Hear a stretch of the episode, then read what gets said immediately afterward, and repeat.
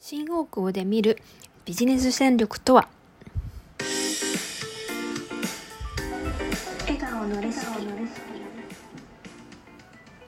はい皆さんこんにちは。原いるです。この番組は毎日を笑顔で過ごすコツをテーマに笑顔になれるレシピをお届けする番組ですはいということで今日は新大久保で見るビジネス戦略のお話をしようかなと思います。実は昨日ですね私ハロエル新大久保に行ってまいりまして最近最近？うんとね6月からかな。あの BTS が最近好きでずっとハマっていてでえっ、とまあ、母親とね BTS にハマってて 母親と一緒に新大久保に昨日行ってきたんですよ。で新大久保って皆さん行ったことありますか？想像つく方もいるかなと思うんですけど狭いのにめちゃめちゃ激混みなんですよ。でスペースないのに食べ歩きめちゃめちゃするしでほぼほぼみんなね BTS ばっかり置いてあるんですよね。だから私にはとってはすごく幸せな場所なんですけどまあ行かない人あの興味のない人には全く無縁の世界だと思うんですけどね。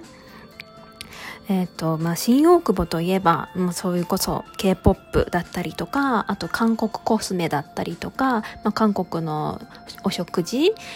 食べ物、キムチとか海苔とか、韓国海苔とかね、そういうものがあったりとか、あとは、ほぼほぼチーズ。チーズのお店がいっぱい並んでいる感じですね。で、ちょっとおしゃれカフェみたいな感じのがあったりとか。まあ、そういった感じで韓国を堪能できる場所として新大久保ってまあ最近は存在している感じなんですけどね。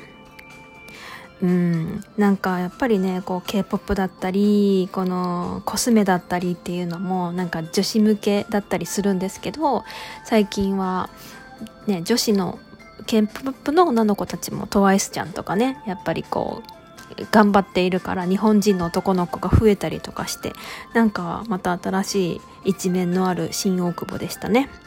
でやっぱりね私は毎回毎回思うんだけど本当にさ道幅がさ3人ぐらいしか通れないような歩行者の場所でそこに激混みのお店があったりチーズのお店で並んでたりとかするわけですよ。が狭いのに並ぶからそこで食べる人もいるしっていう感じで本当にねにぎわいすぎててすっごい疲れちゃうんですよね毎回ね。だけどまたなんか行きたくなっちゃうんですよね。それだけは本当にすごいなと思うんですけど。だからねなんでこ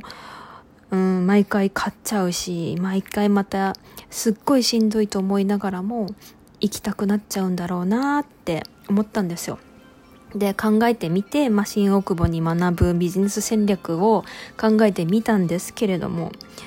うんと、ポイントとしては3つ押さえておきたいなって思ったんですけど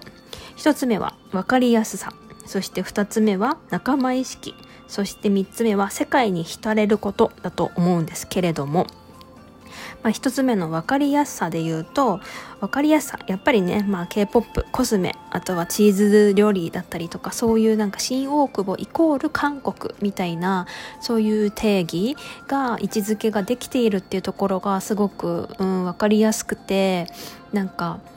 韓国が好きじゃない人とか K-POP が別に好きじゃない人っていうのは別に新大久保に興味ないし行かないと思うんですよねだからそこでこうふるいにかけられるっていうかうんとなんていうの分かりやすさだなって思っていてまあ、ディズニーが好きな人がディズニーに行くもうその分かりやすさっていうのがすごくこう入りやすいし大事だなって思うんですよね。でうんとまあ原宿にその後行ったんですけど原宿ってこの裏腹系の何て言うんですかちょっとストリートポップみたいな感じの人もいればちょっと歩くと表参道があってなんか綺麗めの人もいてみたいなそういう感じでちょっとビジネスマンもいればちょっとビジネスっていうよりは自分を大事にするタイプみたいな人たちがこうごちゃ混ぜになってる感じがイメージがあってだから原宿表参道のあの感じとは違う韓国イコール新大久保みたいな分かりやすさってすごく大事だなってビジネスのしたら大事なポイントだなっていうふうに思ったんですよね。そして仲間意識ということでやっぱり韓国が好き韓国コスメが好き k p o p が好きなんかそういう好きが集まる場所っていうのはやっぱり仲間意識がすごく結束しているしなんかオタクにとっても優しいなっていう風な印象を感じましたね。ちなみに今日ですねあの BTS の V っていうテテくんっていう子がねあのバースデーなんですよ。おめでとうございます。でちょうど私が行ったのは昨日だったので1日前日なんですけどそのテテが誕生日っていうことでなんかこうお店自体もそのバースデーみたいな感じでこう風船とか飾ってあったりとかそのテテオのバースデーを祝うための商品が販売されてたりとかなんかまたねそのジャニーズにはない感じっていうんですか？なんかそういうことをこう街全体でやっているっていうのがすごくこうなんかねオタクとしては嬉しい感じ？オタクに優しい感じが思いましたね。あとはやっぱりねこうオタクとしてはさなんかなんていうの推しのこの写真のこの感じのやつないかなとかこの写真好きなんだけどなみたいなのとかやっぱりあったりとかするじゃないですか。あとこの番組を DVD に焼きたいなみたいなとかで一生持っていたいなとかなんかそういうね公式ではないものが売ってたりとかしちゃうんですよ。それは多分日本では NG なんだけど韓国だからありなのかなみたいなちょっと謎めいたところですけど。まあ私は実際買わないんですけどそういう公式のものしか買わないっていうなんかちょっとプロ意識があって絶対に買わないんですけどなんかそういうのがねあの許されちゃってる感じもオタクに優しいのかなって思います。この好きなもの好きって言える世界っていうのはやっぱりこの推し活には欠かせない一つのポイントだなっていうふうに思いました。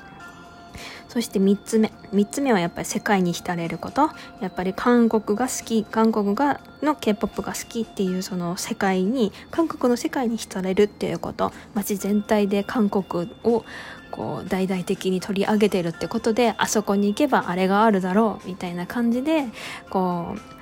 行ったら絶対あるっていう安心感はとてもありがたいしなんかここに行けばきっと仲間がいるとかきっと何か韓国のものがあるなんか見つかるなんかそういう風に思えることって一番大切だなと思ったんですよね。